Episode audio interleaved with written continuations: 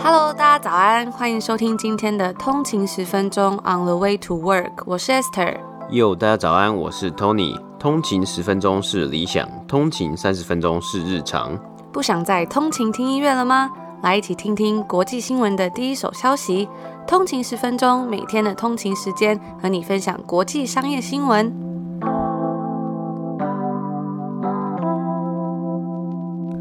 家早安，欢迎回来通勤十分钟。今天是四月十二，星期一。大家早安。本期节目由天下杂志出版赞助播出。那今天呢，又是一个礼拜的第一天啊，不知道大家有没有一点 Monday Blue，还是今天有朝气满满的要开启新的一个礼拜？但是呢，今天我们有一个很就是让我感到蛮兴奋的活动，就是我们又要来抽书啦，所以别忘了要听到最后面哦。而且今天这本书，我自己觉得也是蛮有趣的啦。嗯哼，对啊，其实这本书真的是蛮特别的。然后我们在里面呢，希望也可以分享我们自己的读书心得。其实也蛮久没有分享读书心得，那最近真的是比较忙啊，不过也是还有在读书啊，所以也是希望可以挑选选到一些不错的。书，然后跟大家进行分享，所以这次呢，真的很开心，可以又重新再来跟大家分享一些读书心得了。而且每次可以抽书送给大家呢，我真的都觉得非常的开心。每次只要收到通勤族啊，收到我们之前送他们的书啊，或者是诶真的有通勤族去买那些书来看，然后真的对自己的人生有所帮助的时候，我都觉得是非常值得的一个感觉。那我自己其实也是真的还蛮喜欢看这种比较偏向 personal growth，或者是像是在枝芽上面的一个成长的这种书。那我们就话不多说，直接进入今天的美股三大指数，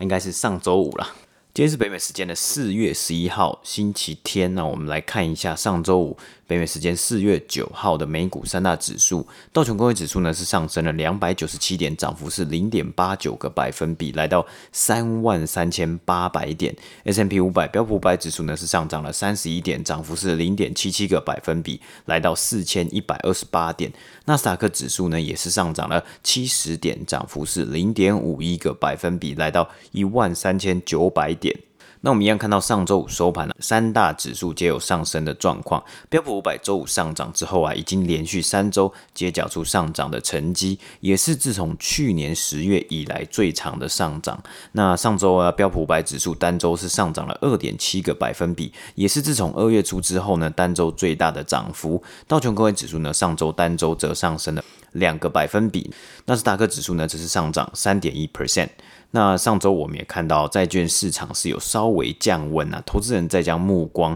转向科技股。Twitter 上周单周股价上涨了十二个百分比，Apple 则是上涨八 percent 左右。那不过其实近期啊，整体股市还是向上的发展嘛。那各界呢是持续的预期经济的复苏，持续成长。IMF 国际货币基金组织呢也预估今年全球经济会成长六个百分比，也是近十几年来增长速度最快的一年。那上周五，美国十年期公债殖利率呢是稍微上升至一点六六四 percent，然而啊还是比上个月底的高点一点七四九 percent 还要低。那除了经济以及疫苗施打速度之外呢，下周又要再度来袭的这个财报季呢也会影响整体股市。一样，下周会由美国各大银行来打头阵，包括 J.P. Morgan Chase、Wells Fargo、Goldman Sachs 都会在北美时间周三四月十四号盘前公布。财报，那周四呢，则是会有 City Bank of America 以及 BlackRock。周五呢，则是有 Morgan Stanley 等。那上周 Amazon 工会的投票结果出炉啦，有一千七百九十八名仓库工人啊是投下了反对票，那同意票呢仅为七百三十八名。所以呢，最终的结果就是无法组成工会啊。但我觉得也算是一个小小的里程碑了。那这个后续呢，可能还是会有相关的这个工会啊的新闻还有消息来出炉。那我们也是持续的追踪。那以上呢，就是今天的美股三大指数播报。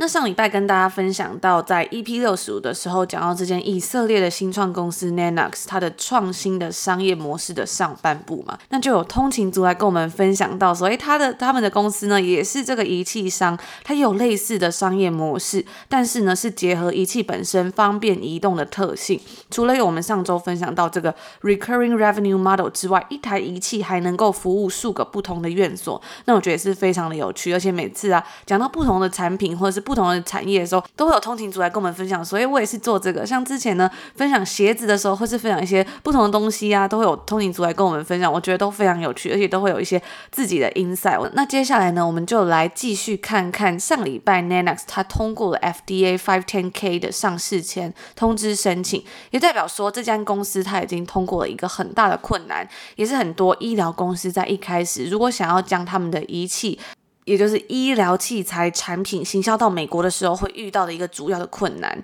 那 Nanox 它的数位 X 光科技是他们公司的主要的一个核心技术。但是呢，其实如果回顾该公司的历史啊，他们其实有两次都想要尝试通过 FDA 的许可，可是最后却都失败了。FDA 两次都表示说，你们需要缴交更多的资料，所以这也让 Nanox 的公司它整个进程啊延迟了非常多。而终于在上周，它终于成功通过了。那其实这个也是为什么 healthcare 的产业之所以很特别的一个原因，因为像是其他的 consumer product 啊，或者是软体等等的产品，要进入到市场的难易度呢，其实就降低了许多。很多时候，投资人都会着重在那些公司是不是有一定的销售目标啊，或者是他们的一个 guidance 一个计划。但是呢，像是 Nanox 等等的这种医疗产品，它在上市前其实会需要非常多的许可证明，这也让整个医疗产业的投资就变得比较困难了，风险也增加了很多。而虽然 Nanox 它通过了 FDA 的 510K，但是呢，这还是其中的一关而已，还有很多不同的许可他们需要去通过。但至少啦，该公司现在是往一个正确的方向前进了。而除了我们上礼拜跟大家分享到，我们讲到这个创新的商业模式之外呢，还有另另外一个也是非常特别值得注意的，那就是说，Nanox 它其实没有要完全把他们的整个市场重心放在美国，它主要的目标市场是世界上其他三分之二目前还没有办法完全接触到 X 光技术的国家。Nanox 表示说，透过他们的商业模式，能够让它整个系统免费，然后降低成本，进而让刚刚我们说到的那些目前还没有办法完全接触到 X 光技术的国家，能够有机会。使用到这项技术，而这些三分之二的国家主要都是在开发中的国家。那这时候就会想到说，哎，那既然它主要不是要在美国的话，那为什么 FDA 的许可还是这么重要呢？那其实就是因为 FDA 跟 CE Marking，也就是欧洲合格认证，这个代表产品制造商或是服务提供者确保产品符合相应的欧洲联盟指令，而且呢已经完成相应的评估程序的这个 CE Marking。那这两个规章啊，其实算是全。全球的一个主要标准，许多国家呢都是基于这两个规章，然后再去加上一些当地的规范。所以呢，虽然 Nana 它主要的市场可能不会是美国，但是通过这个认证，其实也算是一个里程碑，能够加速该公司之后的进展。不过这也只是让他们可以开始贩售的一个里程碑，之后怎么生产、分发或者是教育使用者，都还是一些他可能要来面对到的一些困难。但是还是很期待他这间公司之后的发展，我们也会继续为大家追踪报道。那以上呢，就是我们上个礼拜跟大家分享 Nanox 来自以色列新创公司的下半部分享。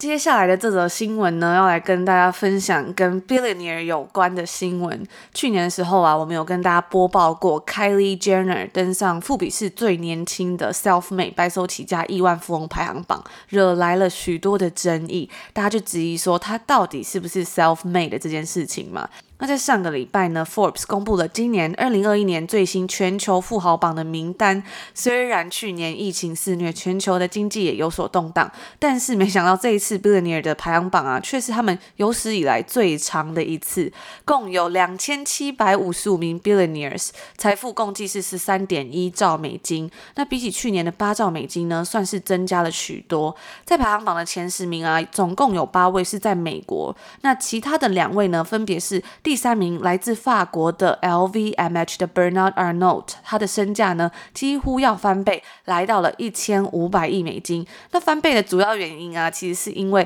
LVMH 它的股价上涨了八十六个百分比。另一位呢，其实我们在非常久以前，大概是在第一季我们刚开始播报的时候有讲过的这个来自印度的一位富豪，那他就是来自信实工业的 Mukesh Ambani，他的身价是八百四十五亿美金，位居第十位。那也也算是亚洲里面的位居第一的一个富豪。那相信如果平常有在听我们节目的通勤族，其实应该都对我们等一下要提到的这些人不会非常陌生。首先，第一位要来分享的就是全球的首富嘛，第一名也就是 Jeff Bezos，大家一定非常的熟悉，他的身价是一千七百七十亿美金。第二名呢，哇，这就有一点点小意外了，他在去年的时候其实才第三十一名而已，今年直接跃升来到第二名的，来自 Tesla 的 e Musk。那他主要啊，他的身价可以大幅增加到一千五百一十亿美金，其实是因为呢。特斯拉的股票上涨了七百零五个百分比所带来的，它在去年的身价相比，它去年只有两百四十六亿美金，所以今年真的是。真的是大幅增加啦，非常非常的多。第三名我们刚刚讲到是 LVMH 的 Bernard Arnault 嘛，接下来第四名就是 Microsoft 的 Bill Gates，他的身价是一二四零亿美金。第五名呢，则是以三十六岁的年纪算在里面十分年轻的脸书的 Mark Zuckerberg，身价是九百七十亿美金。接下来呢是 Warren Buffett 九百六十亿美金。那其他的完整资讯呢，因为这个名单我们刚刚讲到嘛，这次名单实在是太长了，所以完整的资讯呢，那个连连接还有一些关于这些 billionaire 的一些今年的一些分析，包括它有一个像是，比如说每一个国家的富豪总共有几位，还有一些是像是 self-made 啊，或是呃继承的一些的比例，它里面都有详细的整理，大家可以去看看。那在过去的一年呢、其实真的是非比寻常的一年。这边说到的非比寻常，其实不是因为疫情，而是其实在过去一年中，我们看到了非常非常多的公司都在 IPO，加密货币的狂热，还有股价的飙升，也让这一次的 Billionaires 的名单比起去年是增加了六百六十位，哇，真的非常的多。在这次的名单之中啊，增加了四百九十三位新人，这个增加的数字呢，简直是以每十七个小时就增加一位亿万富翁的速度。其中新增加的人呢，包括两百一十位是来自中国以及香港，九十八位是来自美国。那最富有的新人呢，是来自内华达州的 Miriam Adelson。她在一月份的时候，她的丈夫 Sheldon Adelson 过世之后，继承了她的赌场帝国。另外呢，还有交友软体 Bumble 的共同创办人 ni her 她成为最年轻的女性亿万富翁。以及来自欧洲的 Gian Posas，他是支付平台 Checkout.com 的创办人。那在去年的那份 Billionaire 名单之中，有两百五十位的 billionaire 是调出今年的排行榜的。不过总体而言呢，在今年百分之八十六的亿万富翁其实是比去年的还要富裕的。那在今年的名单中呢，有最多亿万富翁的国家依然是美国，总共有七百二十四名。接下来是中国的六百九十八名，其中包括七十一名是来自香港，以及一名是来自澳门。那以上呢，就是今天来简短跟大家分享这个 Forbes 最新一次的 billionaires 的一个名单。我觉得其实看这亿万富翁榜啊，其实也是蛮蛮特别的，蛮有趣的。那其实它为什么它是身价这么浮动？就像刚刚 S 有讲到嘛，因为有一些公司的股价其实波动是非常高，像是 Tesla 的股价，还有 Amazon 的股价也是非常的高嘛。那除了这个前十名之外，或前五名之外，就大家还蛮熟悉的人物啊，其实。之后的后几名啊，其实二十几名、三十几名的人物啊，其实我们也蛮多都有 cover 过。比如说像是那个 Quicken Loans，这个非常美国一个非常大的线上这个房贷平台啊，它的创办人 Daniel Gilbert 呢，也是榜上有名，在二十几名，二十三名。嗯，对。但是 Jeff Bezos 的前妻呢，Mackenzie Scott 呢，却是第二十二名，硬是比这位创办人啊高了一名。那十七到十九名呢，则是来自沃尔玛的 Walton 家族的人，嗯 yeah. 还有以及第十一名的这个 Amancio Ortega，也就是 Zara 集团的创办人。嗯嗯。然后我又看到像软银的孙正义啊，他也是榜上有名，是排第二十九名的亿万富豪榜。好，那大概就是这样子啊。那我们也会把详细的这个完整的连接放在 show note 下面，有兴趣的通勤族也可以去看看有没有更多你认识的公司啊，还有更多你认识的亿万富翁，就是你知道的了。今天的第三则新闻啊，其实也不再算新闻啊，就是有一阵子没有跟大家分享我们的读书心得了。那今天要分享的书是《思考的框架：席卷华尔街的思维锻炼，减少盲点与认知偏误，把经验提炼成智慧》。那这本书呢，是由 Farnam Street 这一个部落格网站的创办人 Shane Paris 所写的。那根据本书的作者序啊，作者在二零零一年的时候啊，他刚加入情报局才满两周，他就遇上上了九一一的事件啊。之后呢，他的职位是被快速的晋升啊，因此他面临到了许多做决策的时刻，不仅会影响到他自己。更会影响到整组的组员，甚至呢，有一些决策或许是会影响到国家的未来，或是呃整体的这个未来方向。那所以为了提升自己的策略能力以及决策能力啊，他跑去读了 MBA，也去寻找不同的导师，观察他们，向他们学习。那他在 MBA 的时候啊，有一次考试的时候，他就发现哦，原来他读了这么久，原来这一次的考试是开书的考试。但他或许啊，对于学校考试的认知啊，就有所偏见。他就去想，为什么会这样子呢？为什么到底是在读硕士还是读小学要这样子？哦，一一个考试，然后他就好好的准备，然后再去考试之类的。于是啊，他就改变了方式。不再只专注在作业上面，而是去钻研啊。课堂上提到了很多时常出现的人物，像是查理·蒙格，巴菲特的事业伙伴。那他蛮常在书中啊提到蒙格的多元思维模型框架。不只是蒙格啊，这个作者呢，他也引用了许多包括达文西、理查·费曼、爱因斯坦等人的想法，并去策划整理出这些思考模型。所以他其实也不居功，他认为呢，其实这些东西呢，其实都是不同的人大家所贡献出来的想法。那他去把它整理出来，然后整理出一套可以用的思维模型，然后来让我们去入门。那我觉得有一点蛮酷的，就是蛮蛮特别，就是像我们以前在上研究所的时候啊，我也一直在想这个问题啊，就是。当如果大家都跟着学校说要说一，然后你就做一，然后或是学校叫你要写报告，你就只写报告，然后其他事情呢，如果没有分数，不关分数的事情呢，不关呃学校上课表现的事情，你就不去表现。很多人呢、其实我觉得蛮，在这里讲一下，其实，在上课的时候啊，之前大家有一说哦，亚洲学员其实不常会举手嘛，但我觉得其实有时候呢。有一些人是为了举手而举手，这个东西其实我也是非常讨厌的，因为他们其实只是为了上课的分数而去举手，然后讲一些完全没有意义的屁话的时候呢，这个东西就是完全不，我非常不苟同。就是你要自己有一个你的认知，或是你要自己有自己的观点才去举手，不要浪费我的时间。所以我后来就会觉得说，我到底要怎么样才能去完全的。让我的呃 ROI return on investment 会最高，所以我觉得其实还是有很多事情可以做啊。那我发现我要想要怎么样去做这些事情呢？就是我们要去做不同的尝试，去寻找不同厉害的人，就跟这个作者讲的一样嘛。看看他他们做了什么东西。那第一个呢，我觉得最重要就是我去参加了很多活动啊，或参加了很多 information sharing 啊。那他第一个，我觉得很多人都讲到就是读书，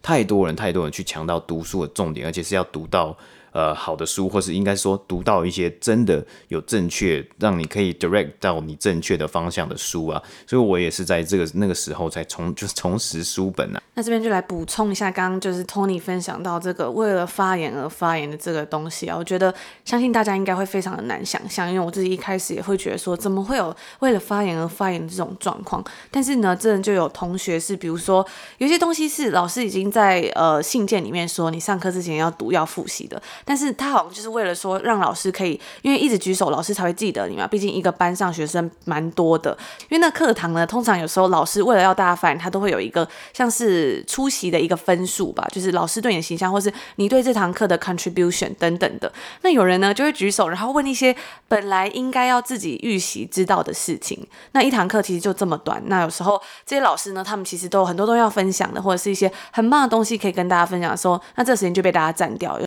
就会觉得有点生气吧，就是后来害老师真的是真的有一堂，我记得印象深刻是有一堂课好像是经济课吧，害那个老师就是进度严重落后，因为那个老师人实在太好了。对，然后他就花了很多的时间去回答这些问题。我记得最清楚的是啊，因为很多东西其实是课本上有的呀，或是高中的时候有上过这个 supply and demand，就是供需嘛，就那两条线而已。结果他花了两堂课在解。解释其中一条线，我忘了是 demand 还是 supply，所以他连两条线都还没到，就花了两个小时。而且有些人真的是问了一些真的非常不重要的问题，比如说就是他问了一些明明就是你应该要先把这个东西学好，然后可能就是后面后面很多章节之后才需要问的问题，然后现在就开始问，就一直轰炸那个老师。然后那老师真的人很好，所以我就记得印象很深刻。那个老师到后来他直接就说：“好，我们今天就是可能要先教完才可以再问问题，这样子。”我觉得也是印象还蛮深刻的一个回忆啦。我觉得普遍来说，这边老师其实大家都还蛮。鼓励学生发言的啦，基本上就是只要你回答，他们都会说哦，表现的不错啊，或是很好的想法等等的。讲完之后呢，刚刚分享完之后呢，我们要把它拉回来嘛。那我刚刚讲到，我们第一个呢，我发现我要去怎么样去做不同的尝试，就是读书。第二个呢，其实跟读书还蛮像，就是去找人聊天，找不同的人聊天。那越早开始做越好啊，因为去看看其他人的经验。然后他们又是做什么？他们怎么做？举例来说啊，以财报这个东西，其实我很常讲财报这个东西嘛。在我们在读研究所的时候，会计课有教啊，老师有教，但他就是从理论开始说起嘛，就从一行一行带你去看。那你可能也会觉得哦，有点无聊啊，因为就是数字啊，然后跟加加减减啊，然后再。做那个 balance sheet 嘛，但是另一方面，我就发现我去参加了，比如说呃 Bloomberg Terminal 的工作坊啊，那教课学长他就说啊，那你要就直接去看，比如说公司某个公司过去十年的 ten k 就是财报嘛，年报。那其实他那时候是以这个 Apple 为为例嘛，其实 Web Apple 是一个很大的公司，然后他其实财报也很久了嘛，那这也算是这也是学财报的一种方式啊。然后后来想说，其实就是没有一定是哪一个方式一定对，而这算是一个就是。很大的宝藏箱，有源源不绝的资源。那重点是你要怎么样一个一个去发掘，也跟我们去年在做节目一样啊，不断的大量去接触这些不同的事物、不同的决策、不同的策略，那不同的想法去认识这么样的一个世界，或是建构出你自己的呃你你了解的世界。所以啊，在前言的时候啊，作者其实有提到啊这句话，这是在书中的前言里面写的。他说：“你我都认识这样的人，他们好像知道翻转整个组织的方法啊，我们可能都有这样的朋友。”好像知道如何去解决世界上的饥荒啊！虽然这些朋友在晚餐上，他们就一喝一边喝酒一边发表自己的高谈阔论啊，可能很有趣，但其实这无法帮助你进步啊！你想知道自己对于真实的了解程度，唯一的方法呢，就是把自己的想法与理想付诸行动。如果你不在真实世界里测试你的想法，如果你的脚没有踩在地上，你如何确定自己是真正的理解？所以其实。到头来啊，还是要再加一个行动。你真的要有一个 action，但呃，这个 action 呢，可能是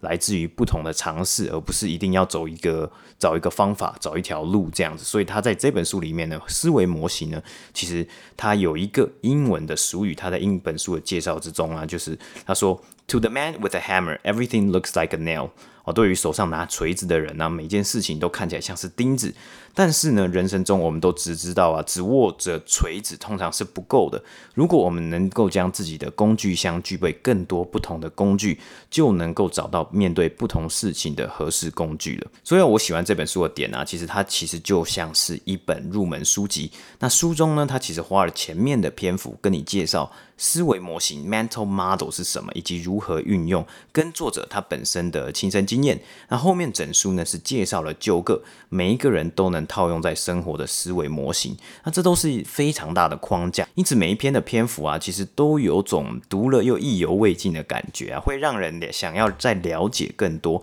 也可以感觉得出来作者的博学，以及他在创作文章和经营之前部落格多年之后啊，可以参考各式的文献以及各个学科去内化成他自己的思考模式。那我相信啊，每个人都有自己的想法，所以也不一定是全然去相信或是接受他人的想法，但是他能够。提供给你另外一些钓鱼的方法。那要钓什么鱼，在哪里钓鱼，如何钓鱼呢？其实都是每个人自己的决定和内化的方式。除此之外，还可以搭配作者耕耘许久的布洛格文章 Farnham Street，能更为自己储备更多的知识，就好像开了一扇大门一样。那其中的思维模型啊，其实有九个，今天就分享一个，我觉得蛮喜欢的，那也是蛮好理解，就是能力圈这个东西啊。那里面介绍啊，在自己人在自己的能力圈里面呢、都可能是解决问题的高手。但是每个人呢都会碰到超过能力圈的问题啊。里面他提到一个比喻啊，就是一个小镇里面呢，他有一位长老。那这位长老呢，知道小镇中的大小事物，认识每个人的背景以及态度啊等等的。而他是呢，为什么他是可以？如何这样子认识这些事物，是靠着长期观察以及参与城镇的事物，一点一滴累积这些知识。那突然呢，有一个外地人就从大城市来到了小镇，短时间内，这位外地人见了许多人，认为自己掌握了小镇的全貌。但是真实确实是如此吗？在本书之中啊，作者以长老比较外地人 vs 外地人，一个是了解表面知识，而另一个呢是具有详细的知识网。两者的差别就像是能力圈之外与之内。所以呢，透过这个问题去思考这个概念呢、去看看我们在哪些领域是内行人，在哪些领域又是门外汉。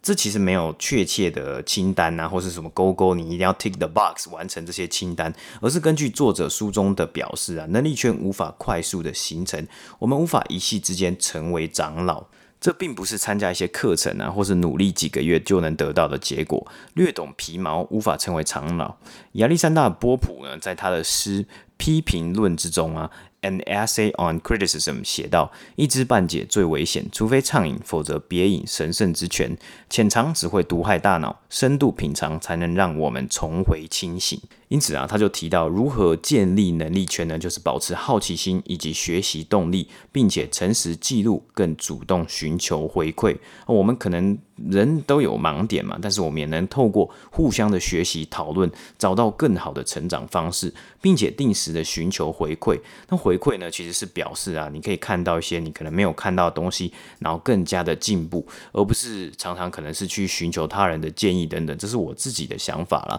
不过有时候呢，像是在回馈里面呢，我觉得也是一个很特别的东西，因为我们到了出社会之后啊，我们会发现，诶，我们在某个领域其实已经够好了，我们不需要找到回馈，我们或是我们不需要呃让我们自己再更强。那其实慢慢久而久之就会累积一些盲点，这时候盲点呢，其实就要透过不同的方式，或是转一个念头，或是寻求他人的外部的回馈，来找到这些东西而加以进步。那所以这本书啊，其实真的是一个蛮棒的入门书啊，透过书中的介绍，可以去了解、去思考。我发现啊，其实这一年在家，因为做节目久了，我觉得我也蛮喜欢去思考每一个问题，或是生活中的每一件小事啊，如何去制定一些策略，或是一些方式，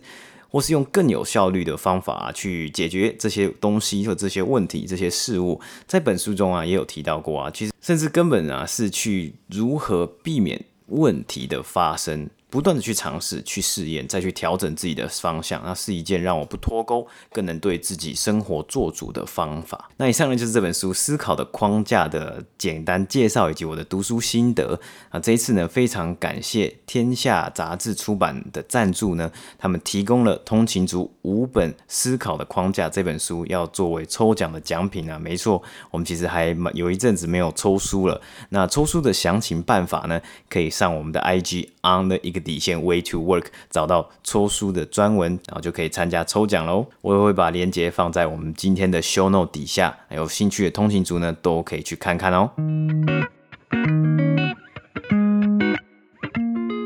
那以上呢，就是我们今天星期一所要跟大家分享的一些资讯，还有一些分享的内容啦。刚我们在里面的新闻有跟大家分享到嘛，就是常常我们跟大家分享内容，然后就有通勤族说，哎，我也是做这个产业的，然后我们也会学到非常多一些不同的 insights 啊，或这些内部的一些大家的观点，我觉得都非常的有趣。那像我们上个礼拜也有跟大家分享到这个球员卡，最近非常红的球员卡嘛。没错，那这个听众呢，这位通勤族呢，他说他自己本身也是球员卡的玩家，就是实体的球员卡。那刚好我们上礼拜其实有提到球员卡跟虚拟的球员卡，就是这个来自于温哥华的新创公司 Dapper Lab 所开发出来的 NBA Top Shop。那它其实真的是最近非常的火红啊。那这位通信组呢，他就分享了，其实，在 NBA Top Shot 里面呢、有一些满脸诟病的啊，包括它的这个使用者 UI 界面啊，还有就是它的供给量，因为它的那个东西啊，NBA Top Shot 吧，它卡包只要一出来啊，就是直接被一扫而空啊，它大家几乎是。很多人都买不到，想买都买不到，就原价很难去买到，所以导致呢，它的二手市场 second hand market 呢可能会有点太膨胀，再加上现在的这些加密货币啊、数位货货币的这个涨幅啊、上下涨幅啊，其实真的是算是一个。呃，波动我觉得会是蛮大的一个市场啊。那他说，以一个球员卡界或者一个球员卡玩家来看，现在的数位球员卡市场呢，是觉得有点像是投机的感觉，就是比较多很多人是进场是为了有点投机的行为。那除了数位球员卡、虚拟球员卡之外啊，他也有分享到，像我自己也有看到啊，在 NBA 球员卡的实体卡的部分，这个市场呢也是非常的火热啊。像 StockX 也有在在售这些球员卡盒啊，而且球员卡盒的价格原本可能 retail 可能是零售价三十块、四十块美金加币左右，它的在售价可能直接飙到了一百多块啊，一百三、一百五十块，哦，真的也是很疯狂。那我有看到网络上很多人分享，在北美的 Walmart 啊，本来可以买到这些零售价格的球员卡呢，现在都是一扫而空了，特别是 NBA 球员卡。所以这种感觉就像是我们刚刚讲到的那两条曲线嘛，就有一种 供不应求的感觉。我记得.我觉得这种模式真的是最。近还蛮还蛮多东西，蛮多品牌都会这样做。很久之前呢，在我们的 Daily on the Way 的这个 Daily 的 Instagram 账号上面有跟大家分享，就我买了一个多伦多的冰淇淋，然后它算是一家比较小众嘛，就是独立的那种店，不是连锁店。嗯、那他每次贩卖冰淇淋的方式，就跟像 Supreme 就是他们要出要发售他们的商品一样，就是他在特定的时间跟大家预告说，哦，这个礼拜会有什么样的口味，然后大家就要在那个时间点守在电脑电脑前面抢冰淇淋，Yeah. 那种感觉真的是还蛮特别。我发发现就是哎，还蛮多不同的东西啊，他们都会用采取这个方式。我觉得可能也算是也算是一种噱头，但是对于店家来说，可能他这样也更能够掌控他自己要就是要贩卖多少东西，要出多少 inventory 什么的。我觉得也是也是还蛮有趣的一个方式啊。嗯，对，没错，就是这个东西呢，也可以再多一层，可能跟消费者的互动啊，因为他们在抢到了，他们就会在 Instagram 上面 po 嘛，对，分享，那他也会去转发说恭喜你。那除此之外，我们刚刚讲到嘛，其实像这些球员卡盒啊，实体的球员卡啊，通常在呃零售的部分都是什么沃尔玛啊，或是一些大型的超市有贩卖。但有一个 蛮酷的东西，或是有有一点点小小的难过的点呢，就是因为我们上礼拜不是有跟大家分享到，我们的省长 Doug Ford 说要 shut down 或 stay at home order 嘛，那他其中有一项规定呢，就是这些 big box 的 retailer 大型的连锁店。它是不能卖 non-essential 的。那我那时候看到这个新闻的时候，其实我真的觉得很疑惑，说那他要怎么卖？就是他们因为那个消息出来的很临时，好像是在平日.不是那种周末，他本来的时间。我就想说，那这些商家他要怎么在隔天，就是大概是一个晚上的时间，把这些货品可能收到他的仓库，或者是他要怎么去处理这些东西嘛？结果我没想到，我真的是低估了他们的创意了。我隔天就看到说，哎、欸，原来这些连锁店，像是 Costco 或者是像这有这个 Dollar Llama 这种店，嗯、还有 Walmart 嘛，他们直接呢就是拿塑胶，就是那种塑胶的那种，像是。塑胶塑胶袋吗？还是对，类似塑胶袋，他直接把它封起来，直接封起来，像是 假设呢，呃，它不是 grocery 吧，像是拖鞋，或者是它是一些比较衣服类啊、化妆品类的东西，他就直接用塑胶袋把那一整区封起来，就是不让你买。然后就我就看到网友就说，可是如果我拖鞋真的坏掉，然后没办法穿怎么办？这样大家就觉得说，真的是 还蛮怎么讲呢？很有创意嘛？我觉得不知道该说什么。我本来还想说就是。我我没有期待到他真的会这样做这个东西。我想哦，原来 Walmart 跟 Costco 可能还有开，就你还可以去稍微去买，才买一下一些必需用品啊。结果他真的是除了必需用品之外，整个直接封，不让你去。我觉得大家其实还蛮多人都很痛苦，因为其实，在疫情之下，很多店已经不能开了。那唯一的乐趣呢，真的就是去逛超市。嗯、我发现，在疫情之下，大家都超爱逛超市。我每次真的是。只要去逛超市，我都会忍不住开始买一大堆食物回家，因为真的是没有地方可以逛嘛。然后有时候逛逛超市也可以看到一些。就是我也不知道，就是 过过干瘾吧。而且有有时候其实也蛮蛮舒服的，就是去看看一些不同的产品嘛。因为其实这里的超市，它每一间其实有的特性都不一样，它的卖的东西会不一样啊。有时候也只是就是想要去逛一下，稍微去看一下而已。但现在也没办法。所以啊，其实真的还是希望这个月的这个居家令可以赶快的过去，然后就一切都回到正常的常轨，然后去迎接夏天的到来了。每次我一直讲这个，真的不知道等到。何年何月了？但是还是谢谢大家对我们的鼓励，我们也会保持一个正面的、乐观的心情去面对这个开了又关、关了又开的这个。Lockdown，嗯，对，而且特别是因为我上礼拜就讲完那个球员卡，我就一直在看，我就一直在查，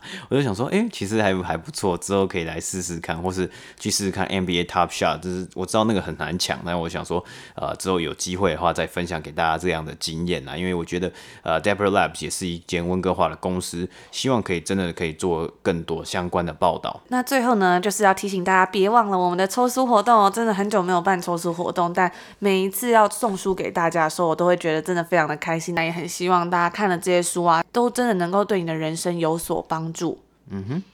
或者是得到一点点勇气，去尝试更多不一样的事情，开拓自己的视野。Yeah，没错。那以上呢，就是我们今天所有的内容啊。大家如果有兴趣的话，记得点进链接参加抽书，然后就祝大家有一个愉快的星期一，愉快的一周的开始。我们明天见，明天见，拜拜。拜拜。